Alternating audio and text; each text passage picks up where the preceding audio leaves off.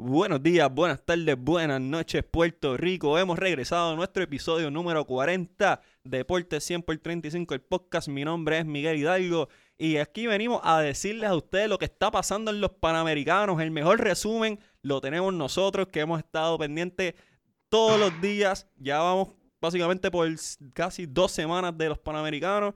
Estamos gozando, nos tienen los atletas aquí bien pompeados y vamos a hablar de ellos, porque se merecen el protagonismo Obviamente estuvimos unas semanas caóticas políticas, pero ya estamos un poquito más en la normalidad. Así que vamos a, enfocarnos en el deporte, que es lo de nosotros, lo que nos gusta, es lo que sabemos hacer. Mi nombre es Miguel Hidalgo y no estoy solo, obviamente. Yo siempre ando acompañado de los mejores analistas en el juego. Primero que todo, quiero darle el saludo a mi compadre, a mi amigo, a mi hermano, el gran Jun Hernández. Dímelo. Dímelo, Miguel, aquí contento, eh, como tú dices, el país está pasando por, un bochornoso eh, momento político a nivel internacional y son los, los, deportistas los que están sacando la cara por el país. Eh, la, el equipo que llevamos para allá en, en todos los deportes realmente han dado una buena demostración, así que nos, nos, enorgullece saber eso en los Juegos Panamericanos 2019. Así es, y tenemos directamente desde la diáspora, estudiante de Sports Broadcasting de Full Sail University, el gordito que sabe de todos los deportes, el gordito del sabor. Dímelo, Jonathan Basabe, ¿qué es la que hay, papá? Ya lo, me siento halagado por ese intro, wow. ¿Viste, Estamos cambiando aquí. No, tú sabes, siempre, siempre, estar con, siempre estoy contento de estar aquí. Cuando Miguel siempre me dice, lo necesito que, que, que venga al podcast. Estamos ready desde la diáspora. No importa dónde estemos, hasta en Antártica. Oye. Voy a estar aquí. Oye, y ahora que dices estar en Antártica, nos ven desde ahí, gracias a este gran estudio que tenemos. Estamos aquí en, Webneticos Internet Studios en Guaynabo, Puerto Rico. Y nos proveen el mejor internet, el de Aeronet. Si estás buscando el mejor internet para tu casa o negocio, y yo estoy abriendo uno, así que yo sé de lo que estoy hablando. Aeronet es el internet para ti. Muchachos, estamos nuevamente resumiendo las primeras semana y media de los Juegos Panamericanos. Ha sido un momento muy bueno para no solo los atletas, sino para el pueblo. Eh, vamos a empezar con un resumen de. Vamos a empezar con las medallas de oro. Vamos a empezar gozando. O sea, tenemos tres medallas de oro por el momento. Que quede claro que en estos momentos Adriana Díaz está en los cuartos de finales de tenis de mesa individual, igual que Melanie Díaz. Así que ya saben que tenemos dos posibilidades ahí de medalla. Bueno, ya aseguraron bronce, pero tenemos posibilidad del, del oro y yo Adriana voy siempre. Así que Vamos a empezar con la medalla de oro de Oscar Collazo, boxeador. Derrotó el colombiano Yubergen Martínez Rivas en la categoría de 46 a 49 kilos. El natural de Villalba derrotó a Martínez, que era el medallista de plata de los Juegos Río 2016. O sea, un caballito de verdad. Y, se llevó esa medalla de oro, una de las celebraciones más emotivas que, vimos, que hemos visto en el trayecto. Jun, tuviste la pelea, ¿qué, qué te pareció? Eh, ¿Qué pensaste de Collazo como tal? Pues mira, este es el peso mini mosca, es un peso ligero, sumamente ligero. Eh, pero Collazo, algo que me sorprendió en, su entrevista post eh, la semifinal, o sea, cuando aseguró la, la, medalla de plata, que fue a, competir contra el colombiano, él le dijo a la reportera que simplemente se había preparado para este, para este momento, para la medalla de oro, para enfrentar directamente al colombiano que fue quien lo derrotó en, en las Olimpiadas Río 2016. Eh, dentro del ring, un muchacho con mucha movilidad eh, en, los pies, se sabe mover muy bien, sabe esquivar, sabe moverse en, eh, en, contrario al, movimiento del oponente. no lo había visto antes de los Panamericanos, realmente no lo había visto, no lo vi en Río. y a mí me sorprendió y qué bueno. Realmente concuerdo contigo que ha sido una de las una de las celebraciones más emotivas cuando lo vi a él sonreír, cuando lo estaban cantando la borinqueña, realmente muy emotivo, muy emotivo.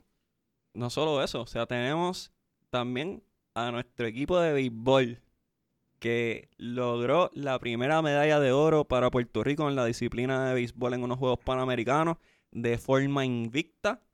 O sea, dieron pasta y queso. Tengo aquí a dos analistas del béisbol Yo voy a dejar que Jun dé el resumen de, de los partidos y las pelas que dimos y Johnny nos va a dar su, su review de, de este equipo y, y qué vio, qué vio en, en el terreno de juego. Así que, Jun.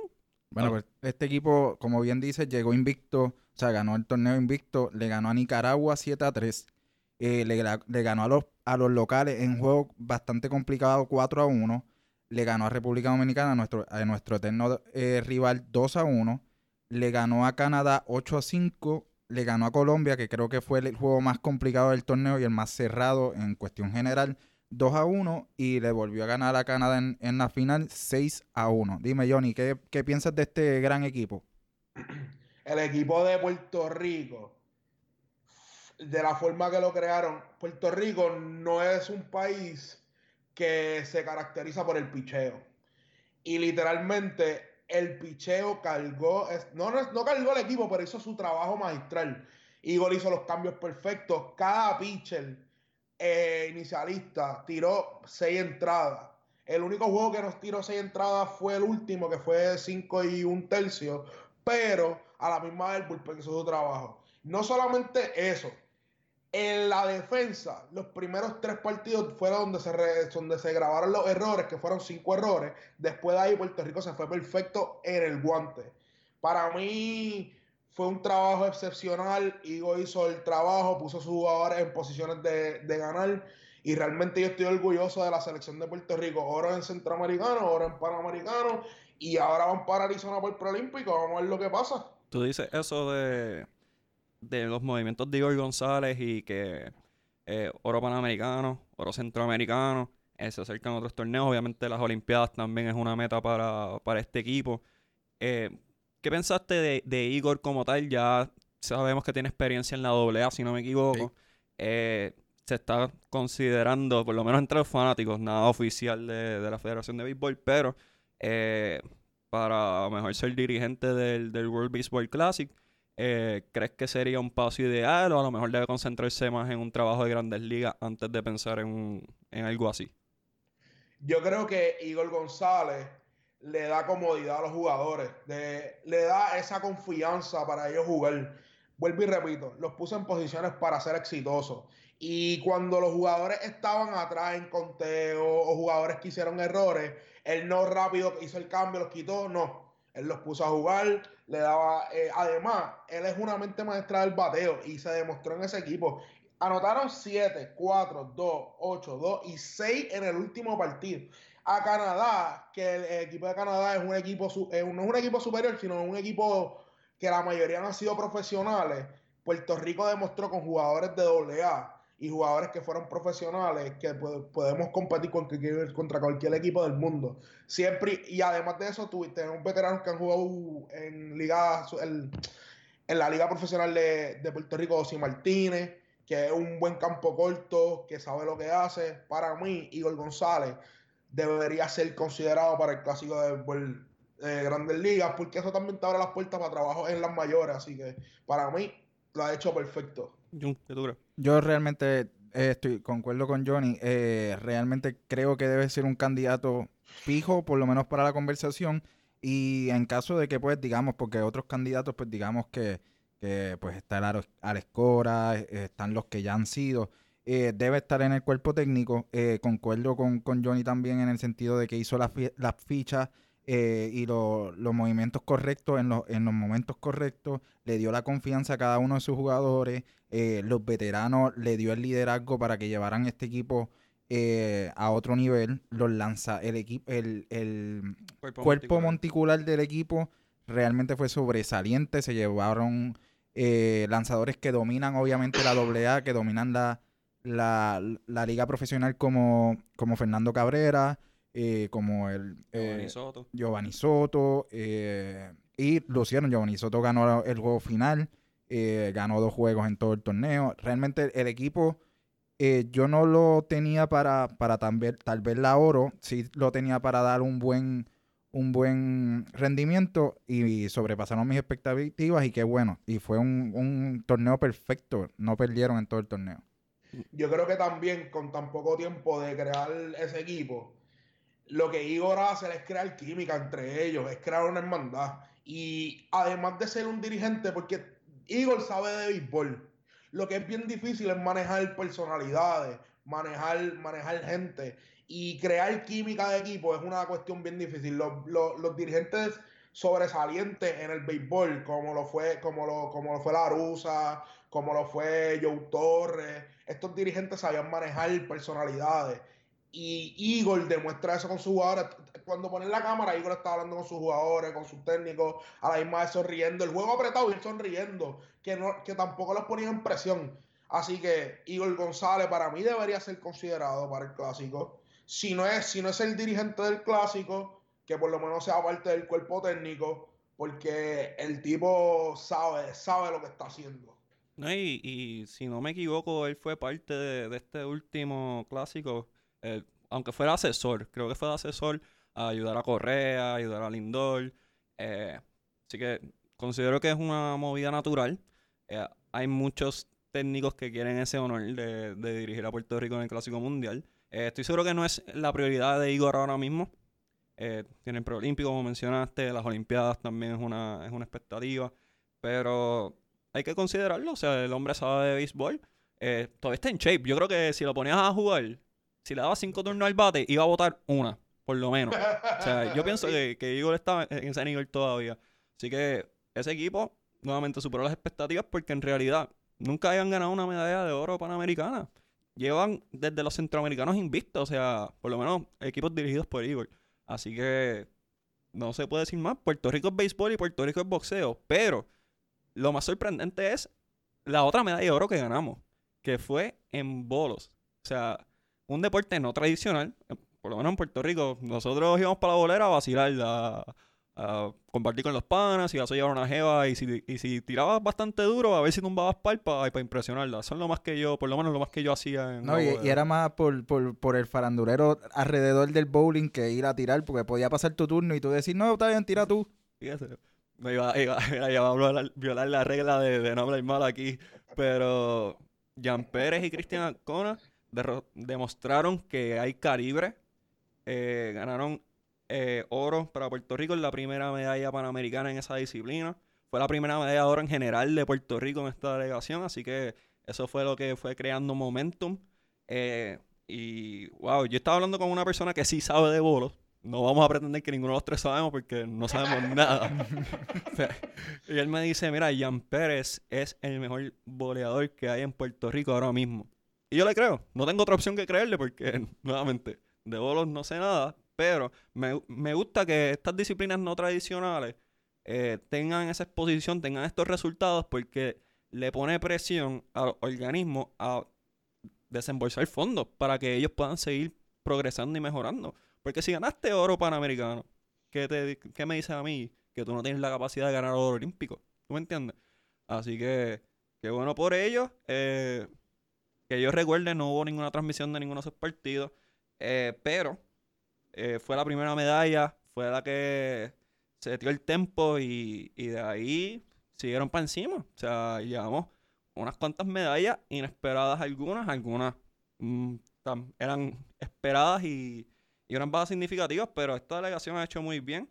Eh, también hemos, le hemos metido las medallas de plata.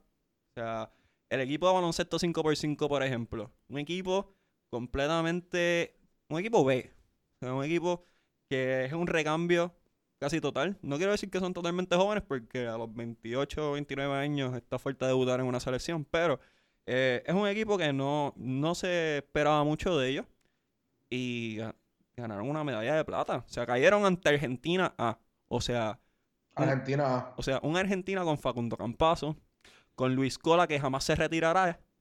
Es El como Vince eterno, Carter. el eterno. Este, Con, Nico, con Nicolás Provito, que fue el MVP de la final de la CB. eh, exactamente. O sea, mi jugador favorito, dicho sea de paso, de, de- de esta área por aquí. eh, que ahora va a estar en el Real Madrid. Es lo único malo de él, pero pues, ¿qué se puede hacer? Eh, Nicolás Provito. Nicolás Provito la- es un caballo. Es un caballo. Un caballo. Y estaba Deck, que también es del Real Madrid. Eh, Garino, Brusino. Ay, mira, muchachos. o sea, ese equipo A era para terminar invicto. No sé cómo perdieron un juego. Que perdieron. No sé si fue para acomodarse a tener un, de esto más fácil, lo pusieron a jugar el banco y no les importó. Pero ese equipo de Argentina, wow. Pero no vinimos a hablar de Argentina, vinimos a hablar de los nuestros. Eh, Benito Santiago, Devon Collier tuvieron unos torneos excepcionales. Excepcionales. Eh, Devon, dicho sea de paso, fue añadido a la preselección para, para el Mundial. Benito. Benito no, y me sorprendió. eh, porque tuvo un muy buen torneo, incluso fue el que metió el canasto de tres importante contra Dominicana. Que ahí yo dije, se solidificó. El, el problema que, que el problema que, ok, la selección de Puerto Rico es una selección que entra en, en, en Fast Break es un, es un equipo que lo puede hacer, lo puede lograr. Debajo del palo lo puede lograr. Contra el mismo Argentina estaban dominando los rebotes. Pero donde estamos teniendo deficiencia es en el tiro de tres. Y ahí fue donde Argentina más capitalizó en cuestión de ese tiro de tres y el movimiento de balón a la hora de defender. Para mí, Puerto Rico debería llevar tiradores para el, para el, para, para el Mundial de Baloncesto. Porque ahora mismo el baloncesto se ha movido a ese tiro de tres detrás del arco. Si tú no tienes tiradores eficientes que te pueden meter dos triples, tres triples corridos para crear momentum durante el juego, realmente vas a ponerle demasiado estrés a esos jugadores grandes, a tus gares a penetrar. Para mí, Puerto Rico lució excepcional. Me gustó el movimiento de balón de ellos. No, no- nadie era egoísta. A pesar de que Collier y Benito Santiago de vez en cuando era a zumbar el balón. Pero para mí es un orgullo. Medalla de plata. Para mí, yo no les esperaba que llegaran al medallero de plata. Pero fue un juegazo y para mí sorprendió. Bueno, derrotaron a Venezuela 73 a 64, a Islas Vírgenes que contaba con Walter Hodge 101-89, a Estados Unidos eh, 87-84, valga la aclaración que ese equipo de Estados Unidos era un equipo del Big East Conference de la NCAA, jugadores que de 12 probablemente 6 firmen profesional y probablemente no sean ni NBA, sean jugadores que jueguen en Europa o Australia o China, donde el dinero esté en el momento. Eh, República Dominicana, que fue un juegazo, eso fue un juegazo. Y pues Argentina, que fue 84-66, pero para el equipo que llevaron, un equipo que el manejo balón estaba apretado. Eh, mu- sin muchos tiradores, sin muchos jugadores que pudieran crear su propio tiro. Eh, honestamente, hicieron más de lo que se esperaba. Qué bueno por ellos. Qué bueno que demostraron hambre, que, que sudaron y, y que le metieron, mano. Eso me brinda alegría y Benito lució súper bien. Me hubiese gustado que lo convocaran para la preselección, pero ya Eddie, tiene sus planes, ya el equipo está básicamente compuesto, falta un corte. Así que exacto, ya, ya, ya están en un proceso que pues seguir añadiendo cuando ya estamos en, en- a, a semanas de, pues, de, de hacer el corte final, pues ya es complicado. De los, de los jugadores, obviamente que para mí lucieron muy bien en el, en el torneo, pues ya has dicho Benito, has dicho Collier. A mí me gustó también lo que, lo que trajo a cancha Emanuel Andújar. sí. Eh, Fajón eh, siempre estaba en la jugada buscando el rebote ofensivo. eh, hizo muy buenas jugadas defensivas en el juego contra Dominicana.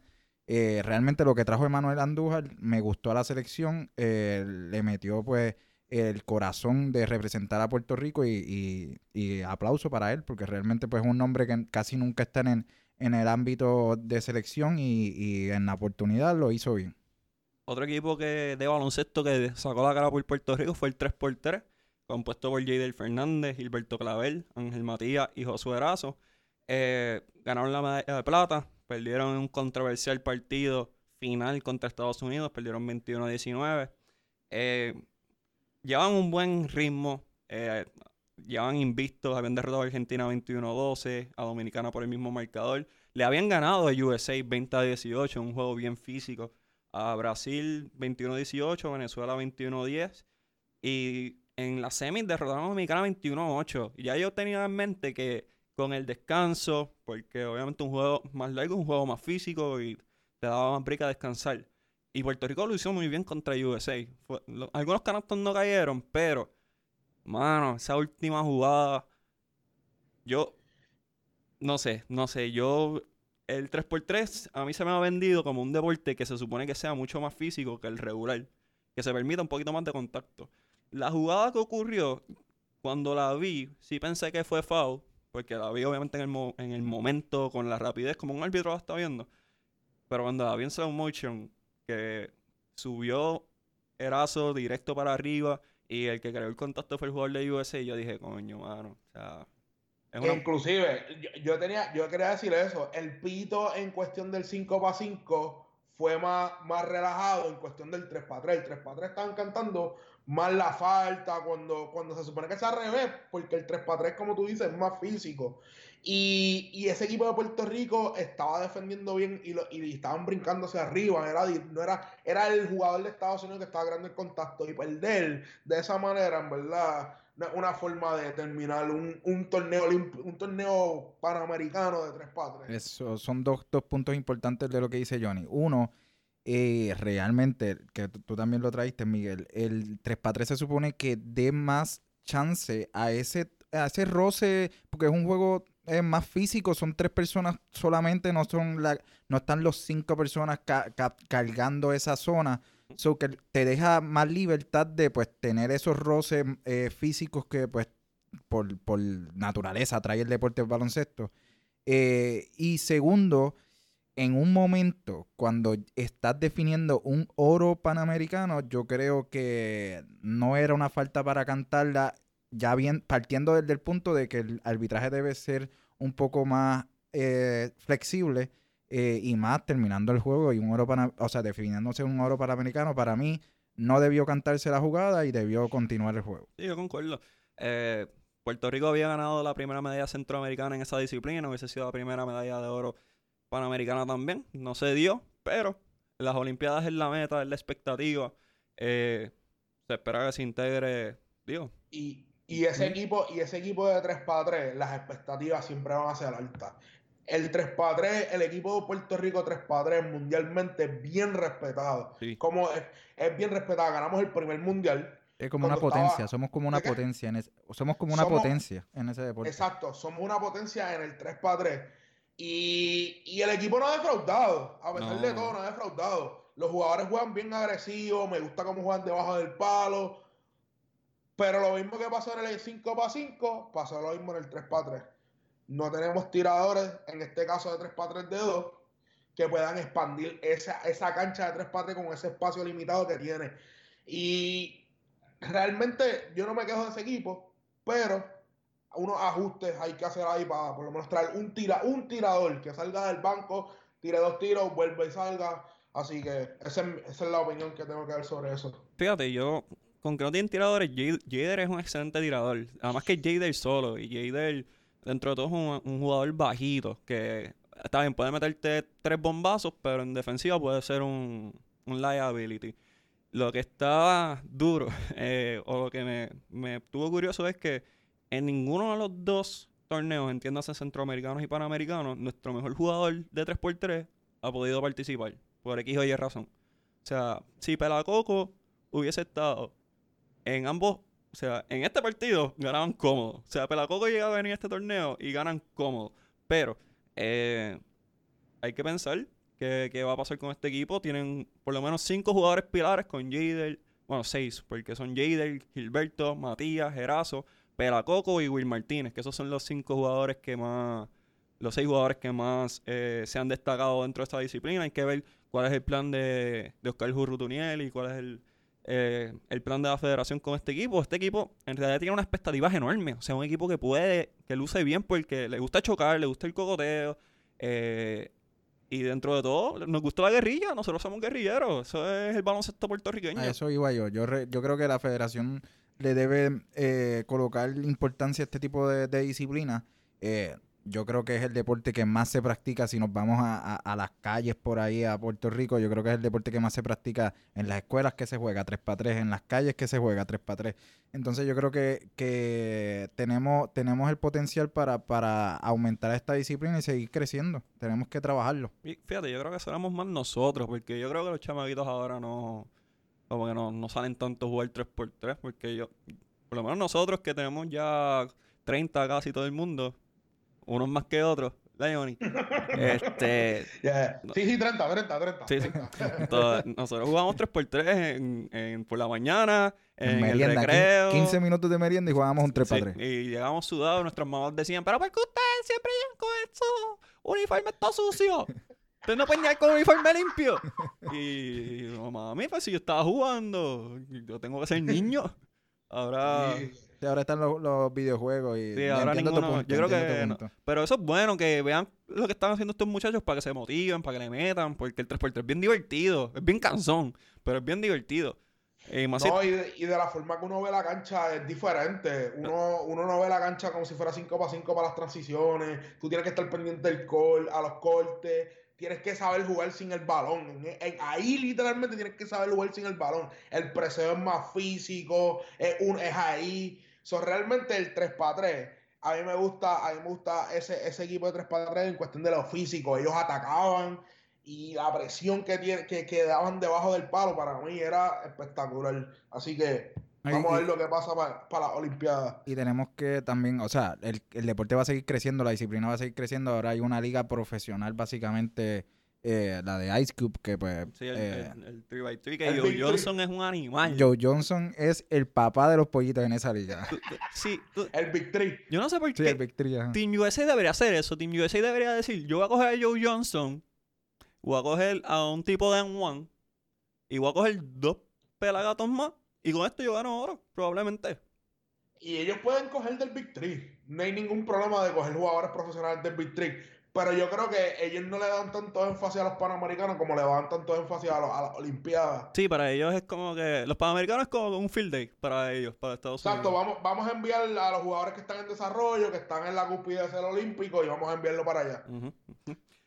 Pero, eh, para nosotros es un evento importante. Aunque fíjate, creo que la cobertura no. Como que no ha sido tan agresiva como para eventos como los centroamericanos y obviamente las Olimpiadas. Todo eso depende del derecho de transmisión y todo y toda esa cuestión, pero eh, como que los panamericanos no tienen la misma importancia que tendrían unos centroamericanos y unas olimpiadas. Se entiende las olimpiadas, pero el centroamericano es porque normalmente es más accesible, los atletas tienen más break de ganar medallas y, es un es otro ambiente, es otro flow. Pero los panamericanos como que no tienen esa como que ese nivel de de apogeo que tienen esos otros dos torneos. Pero noso- yo sigo celebrando, no importa, pueden hacer centroamericanos, juego de buena voluntad, este chinchorreo tour, lo que sea, yo lo celebro porque sepa, estamos ganando, estamos luciendo bien.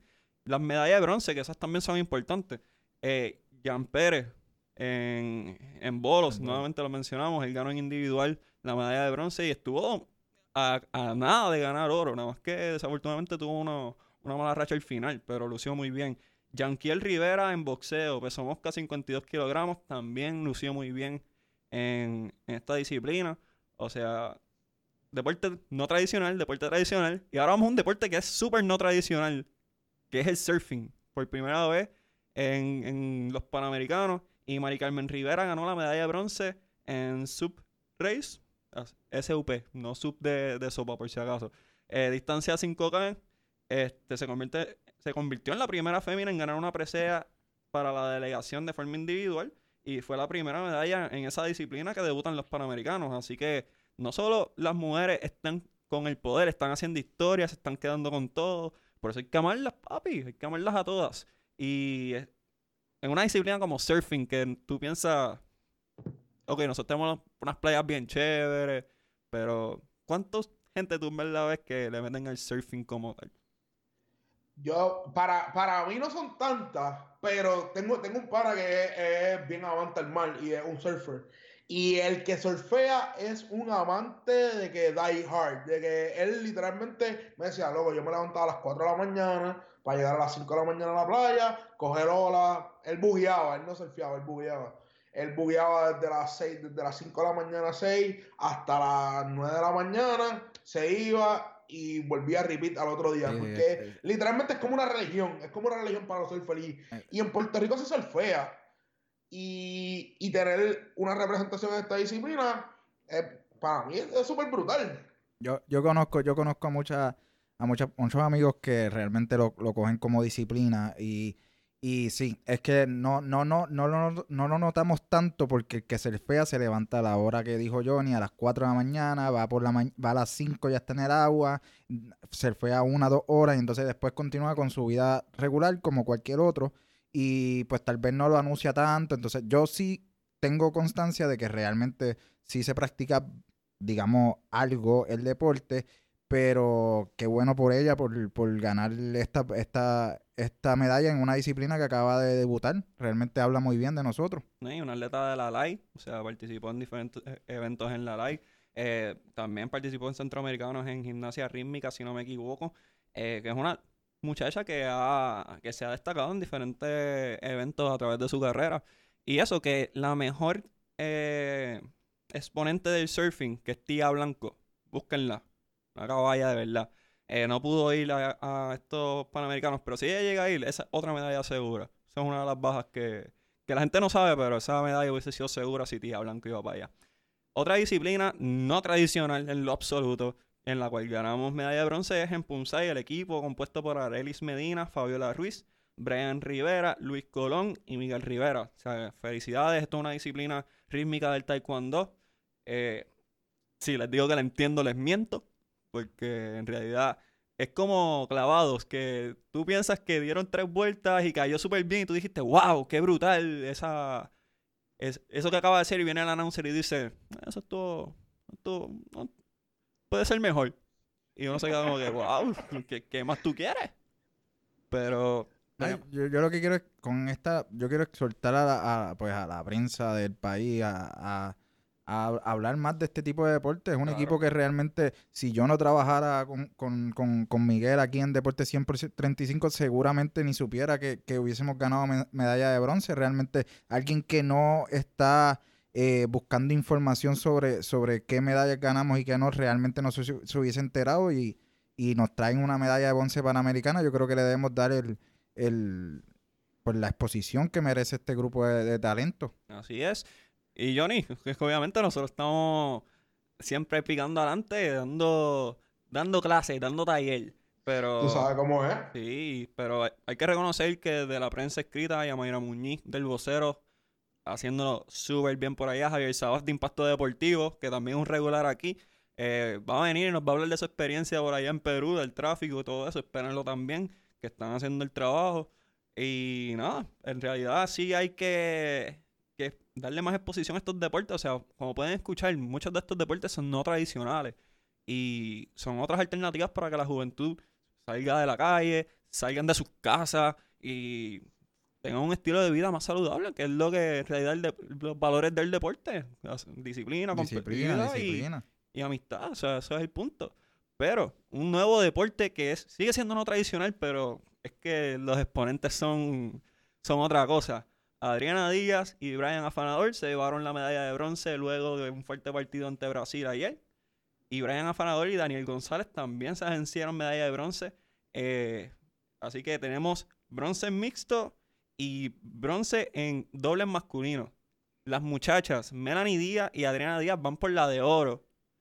A la- bueno, ahora mismo, a las 8 pm, que es cuando estamos grabando, ese partido se debe estar llevando a cabo.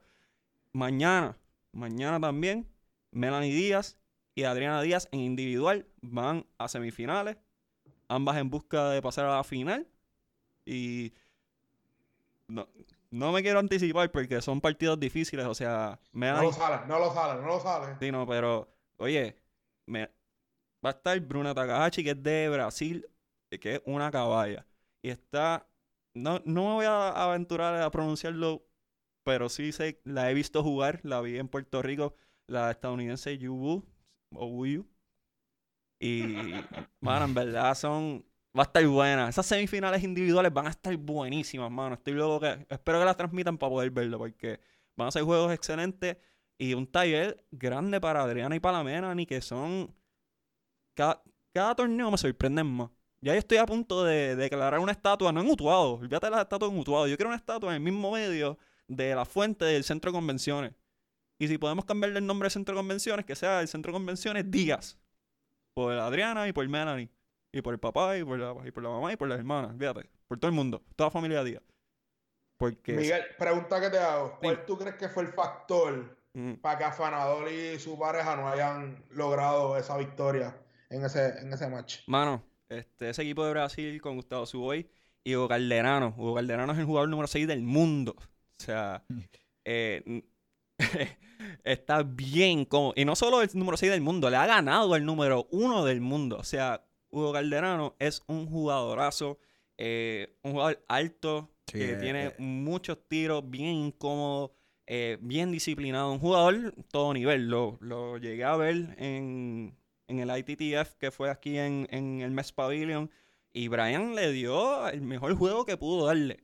Pero Calderano está en otro nivel. O sea que No, y el range, en- como, como es tan alto, yo lo, yo lo vi también eh, jugar individual, no lo vi así en pareja, pero individual, realmente el range es tan, es tan largo sí cubre mucho que, espacio. que es demasiado difícil hacerle un punto y pues yo, o sea, el, el juego fue cerradísimo también, el, el del equipo de Puerto Rico contra Brasil, fue un buen juego. Sí, ¿no? Y en realidad, uh, mano, yo obviamente le estamos cogiendo el gusto al tenis de mesa ahora, porque antes de los días y antes de, esta familia llegar, pues no era un deporte extremadamente reconocido, pero si usted va a un evento de esto, yo creo que es de los eventos más divertidos para presenciar en persona, porque son, ah, no, está difícil, lo que ellos hacen es complejo, tienen microsegundos para tomar una decisión. Eh, tienen que tener la paleta de una manera. Si quieren hacer un tiro, tienen segundos para simplemente cambiar la. Eso es lo que yo creo que lo hace tan divertido. El, el, el, el microsegundo que tienen. El juego es tan rápido, un punto es tan rápido que realmente lo hace mucho más divertido que cualquier otro eh, deporte lento, un poco más lento. Sí, y, es- está. y es, Ujú. y es un juego dinámico. Y Exacto. hoy en día la, la- el attention span, como le dicen los americanos, de la gente es bien corto. Y ese deporte es rápido. El, el saque y la... Para mí, a mí, yo jugaba, eh, como le decíamos en la high. No lo digas, no lo digas, no lo digas, que se molestan conmigo. es tenis de Daniel y mesa, me lo dijo. Es, es tenis de mesa, pero no era una modalidad que se jugaba. Ah, vamos a hacer. O sea, habían equipos, pero no era. Vamos a practicar. eh, el que juega a las 12 en el almuerzo, vente, vamos a hacer el equipo. Y hacías el equipo, ibas a jugar y ya. Dijiste que no es mainstream el deporte, pero yo creo que en Puerto Rico se ha convertido mainstream gracias a las días y gracias a Fanador. Eh, ellas están trayendo un nivel alto en cuestión de competir en el mundo. Para mí es un deporte hermoso. A mí me gusta lo que es eso y el tenis. A mí me fascina porque son deportes rápidos, el, el saque. Realmente para mí, yo, yo voy a las días y pago doble. Para ser específico, Melanie juega mañana contra Yubu y Adriana juega contra Bruna Ta- Takahashi. Adriana y, Bru- y Bruna cruzan mucho, porque obviamente son de la misma región. Eh, he visto muchos partidos entre las dos. Se conocen a la perfección, eso va a ser un juegazo. Bruna es una jugadora bien, bien explosiva, le gusta gritar, eh, le gusta los tiros largos. eh, y Adriana Paul, más calmadita, le gustan los tiros precisos. Va- eso va a ser un juegazo, espero que... Miguel, Dime. pregunta que te hago. De las dos días, ¿cuál está en la mejor posición en, en, en cuestión de advantage? Adriana, porque Melanie le toca a Yubu y, y, y Yubu es de las mejores de las mejores 10 del mundo también, si no me equivoco. Eh, ella, Adriana le ganó en la final en el ITTF, ah, que fue aquí en Puerto Rico, eh, y, y, no, y no las había tenido con ella muchas veces. O sea que es una atleta difícil. eh, obviamente los, eh, los asiáticos por alguna razón tienen un gran dominio de este deporte. Eh, no me aventuro a decir por qué, porque no, no sabemos cómo son las lo- la metodología de prácticas por allá. Pero este, Adriana tiene más, más oportunidad porque conoce también a Bruna, se conocen tan bien que eso va a ser un juego, es como un juego de ajedrez, va a ser quién tiene la posición correcta, quién luce mejor, eso va a ser un excelente juego. Y no, vamos a ver qué es la que hay con eso. Este, ahora mismo están jugando Adriana y Melanie por, la medalla de oro en dobles, así que vamos a ver cómo nos va. Eh, pero eh, sigan los Juegos Panamericanos, están luciendo súper bien la delegación. Eh, han habido actuaciones destacadas, Jun las va a mencionar. Y, después de ahí, seguir para encima. Tuvimos, un quinto lugar en, en gimnasia con José López, eh, modali- modalidad de salto al caballo. Los tiradores Yarimar Mercado y Luis Mendoza culminaron en la quinta posición en rifle mixto de 10 metros. El clavadista Rafael Quintero de USS, cabe destacar, cuarto lugar en el evento de 3 metros trampolín y en 10 metros. Eh, Rachel de Orbeta rompió marca nacional al detener el reloj con tiempo de 1.33, superando su marca anterior de 1.34,54. La Boricua terminó en séptima posición en su evento. Y lo que falta, porque ahora viene el deporte de rey, como le dicen en las justas, el atletismo. Tenemos a Ryan Sánchez, a Wesley Vázquez. Eh, Beverly no va a estar, sufrió una lastimadura, es una baja significativa. Yasmin Camacho tampoco va a poder estar. Eh, pero todavía falta ese deporte que sabemos que vamos a lucir bien también. Eh, baloncesto femenino está jugando actualmente, voleibol femenino ahora se acerca y están calientes porque estuvieron en Polonia jugando el clasificatorio intercontinental para los Juegos Olímpicos. Así que falta todavía, falta todavía deporte y, y vamos a estar nosotros todos los días tirando los resúmenes por deporte 100 por 35 para que estén al día, no se queden sin saber lo que está pasando. Y, ah, y el equipo de softball femenino que hoy le ganó a Perú Perdieron los primeros dos partidos, pero eran ante Estados Unidos y Canadá, que son dos potencias en ese ambiente. Todavía seguimos siendo las número cuatro del mundo y todavía espero que estén en la final.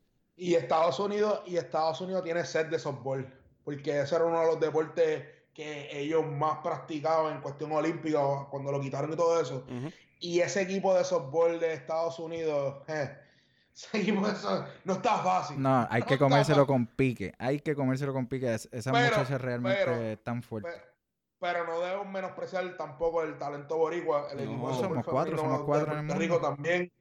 Usted tenga, si, la, si, la, si, la, si ellas caen en una posición de ventaja, ese equipo es dominante. Oye, el béisbol corre nuestra sangre, o sea, el béisbol, softball, que es otra disciplina basada en el béisbol, eh, corre nuestra sangre, así que yo pago las mías y pago doble. No, es un equipazo, mano, o sea, tienen a Taran Albero, tienen a Megan King, Alicia Ocasio, Carson Gordon, Carla Claudio, o sea, un equipazo, un equipazo. tuve el placer de verlas en Colombia y en verdad que.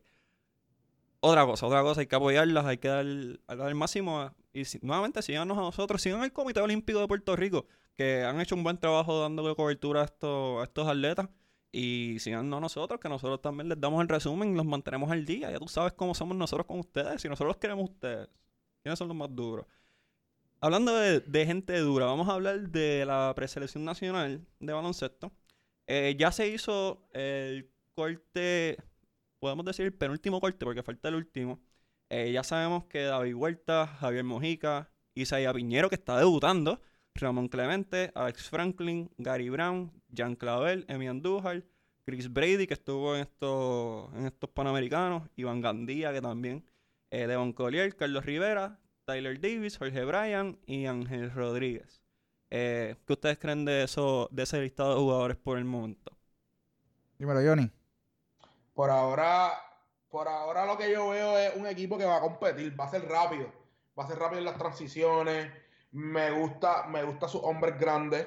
Son hombres, eh, eso sí, la única cuestión que tengo de los hombres grandes es que tienen que ser un poco más agresivos debajo del palo cuando en, FIBA la, gente no, entiende esta diferencia entre FIBA o lo que ven en NBA. Ah. En FIBA está, está el, defensive 3, en NBA está los tres segundos defensivos, cuando en FIBA no lo está. Que ahí es donde los hombres grandes de, nuestro, de nuestra selección tienen que ser más agresivos. Pueden, pueden quedarse debajo de la pintura, pueden defender, defender mejor el palo. Para mí, ese equipo por ahora se ve bien. Ahora, la pregunta es, los tiradores. como repetí, necesitamos más tiradores fuera del arco necesitamos tiradores eficientes. No eh, David Vuelta, sí, David Vuelta tiene el tiro, pero la misma vez es un jugador, tiene el tiro, eh, tiene el tiro en cuestión de, lo, digo en cuestión de que no es un tirador eh, eficiente, es un tirador que se tiene que tirar detrás la tira, pero es un jugador más flashy, es un jugador que penetra, que, que trae la defensa hacia él. Vamos a ver lo que hace, vamos a ver lo que hace Casiano en cuestión de, de, de amoldar lo que queda en ese equipo. Por ahora se ven bien. Eh, en teoría este equipo está en un grupo accesible. O sea, un grupo... Exacto. Pero eh, yo tengo muchas preocupaciones acerca de este equipo. Eh, mencionar los hombres grandes, en realidad no estamos tan grandes, nada. Ramón Clemente... Yo, yo confío en Ramón Clemente a la vida. O sea, Ramón Clemente es un jugador que mide 6'8, pero tiene los pantalones bien puestos y... No fajón, fajón. O sea, no, me preocupa. Pero eh, Tyler Davis todavía no se ha confirmado. Se, se está esperando a ver qué pasa con, con su club en China. Eh, Jorge Bryan, Christopher Brady, que nunca ha estado en este tipo de nivel, jugó en los Panamericanos uh, ahora en Perú y dentro de que lució bien, pero sí se nota que no, está acostumbrado a este tipo de nivel. Devon Collier lució muy bien.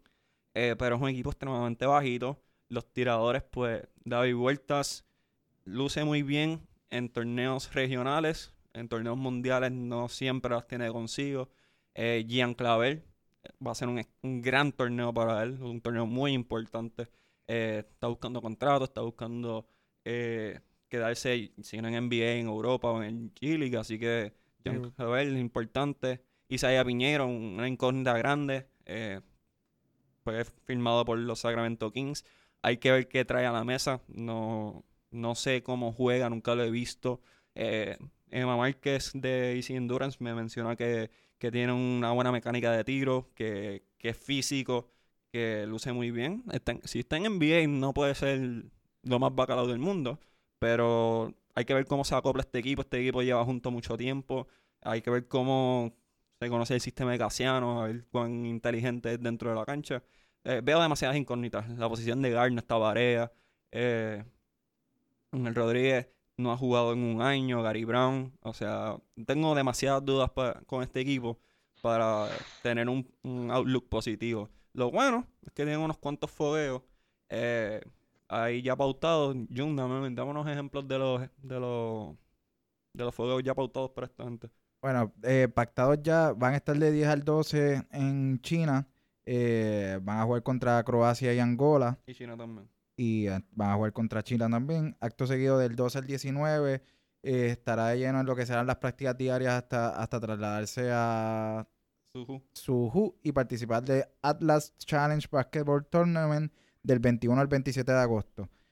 Este torneo verá en acción junto a las delegaciones de República Dominicana, Venezuela, Turquía, Grecia y Senegal. Y esos no son fuegos que me, que me emocionan tampoco. O sea, Dominicana los vemos todo el tiempo, Venezuela los vemos todo el tiempo. Turquía, Grecia es bueno porque Grecia tiene a Yanis. eh, y Senegal, que es un equipo africano, los equipos africanos tienden a darle mucho problema a la selección puertorriqueña, especialmente por lo físico. Así que... Pero yo no, yo no los veo tan mal porque uno de los datos que iba a decir positivos acerca de este equipo, de esta lista de jugadores que vemos, es la versatilidad que le da a las rotaciones que puede hacer eh, Eddie Casiano. Por, por los hombres altos pueden jugar otros tipos de posiciones también, los bajitos. Entonces, dependiendo cómo Eddie quiera jugar, y yo creo que en estos juegos él va a probar las diferentes rotaciones, los diferentes quintetos que va a estar colocando ya en, en, no- en la, en, la, en la competencia formal. Si te soy sincero, la, la rotación que más me tripea, wow, estoy, estoy noventoso hoy. Eh, la, rotación que más me llama la atención es como que Isaiah Piñero, Ramón Clemente, Tyler Davis, eh, Gian Clavel y cualquier combinación de armador, ya sea Carlos Rivera, Gary Brown, Ángel Rodríguez. Como que ese, ese, ese core 5 me, me da mucha curiosidad a ver cómo, cómo funciona. Pero No, y, y ese fogueo contra la selección de Croacia, a mí me, me gusta ese- eh, literalmente ese fogueo, porque le va, le va a traer un sazón de ese baloncesto europeo que se juega, que, que lo juega Argentina, a pesar de que es América, pero un, es un equipo que pasa mucho el balón, desde el 1 hasta el 5, tira el balón de 3, que eso se estaba jugando mundialmente. Ese equipo de, ese equipo de Croacia, pa- para mí, esas- ese, ese, ese fogueo va a ser bien importante para la selección. Y el grupo de Puerto Rico es el grupo de España, que ya sabemos que es una potencia. Irán y Túnez, que son dos partidos que en teoría se supone que sean accesibles. Hay que ver con, con el hambre que venga este equipo. Les deseamos lo mejor. Obviamente queremos que luzcan bien. Vamos a tener una previa eh, en unas cuantas semanas, porque eso ya empieza el 31 de agosto. Pero va a estar, va a estar interesante, va a estar interesante esta ruta. Eh, lo bueno es que se van con casi tres semanas de anticipación. Es una buena oportunidad para crear química, eh, para crear ese, acostumbrar el cuerpo al cambio de horario, al cambio de alimentación. O sea que, por lo menos lo bueno es que nos estamos yendo con tiempo para poder hacer los ajustes necesarios eh, pe- en lo físico. Ya lo técnico y táctico, pues eso depende de los jugadores, porque yo sé que Eddie y su coaching staff está más que preparado y tienen todo como debe ser. Hay que ver cómo los jugadores responden ante el nivel que van a enfrentar, que es uno sólido. Aunque hay equipos como USA que van a llevar un equipo F y todavía siguen siendo favoritos. Pero. Y, se- Mm, mm, y te digo, pendiente a Mm. Serbia. Serbia está duro.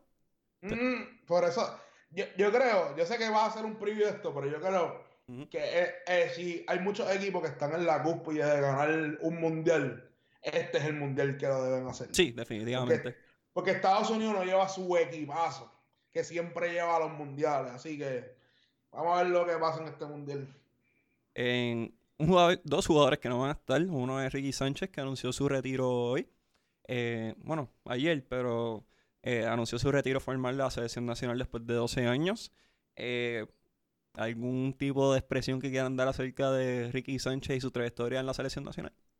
Gracias, muchas gracias por todos esos años de, en la selección nacional. Era un hombre grande que el equipo de Puerto Rico necesitaba.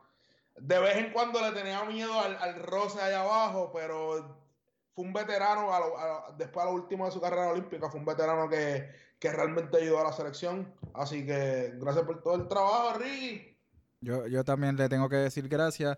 Eh, no, no, lo, no lo cuelgo tanto como, como algunos compañeros, algunos amigos me, me han indicado acerca de, pues, de, de su rendimiento en, a lo largo de sus 12 años en la selección nacional.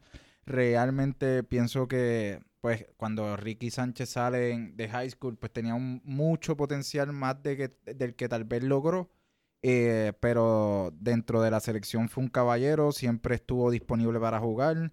eh, dentro del sistema siempre jugaba a, a favor del equipo. Ujú. Sí debía algunos roces, le tenía miedo a roces abajo del, del- del tabloncillo, pero nada, yo, yo realmente le, le- tengo que dar las gracias y por, por representar también a- al equipo de Puerto Rico. No, Ricky Sánchez dentro de todo fue víctima de la expectativa que su equipo de trabajo puso para él. Y por consiguiente la prensa y por consiguiente los coaches.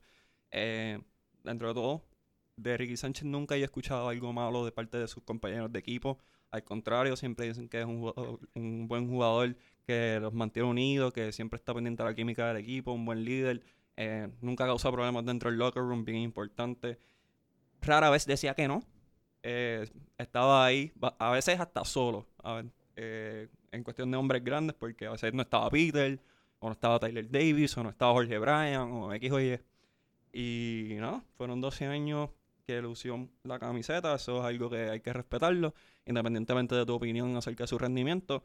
Desafortunadamente, para, para Ricky, él fue víctima de, de la exposición y, y de lo que se le vendió al pueblo de Puerto Rico. Y eso no es culpa de él, eso es culpa de, de sus asesores. Pero dentro de todo, eh, gracias Ricky Sánchez por, por tu servicio y disfruta tu retiro.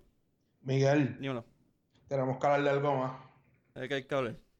Tenemos una baja también en la selección nacional y estamos hablando de John Holland. Mm. Ah, John Holland fue suspendido indefinidamente de la selección y suspendido por un año del BCN. Mi pregunta es. ¿qué tú piensas sobre esto?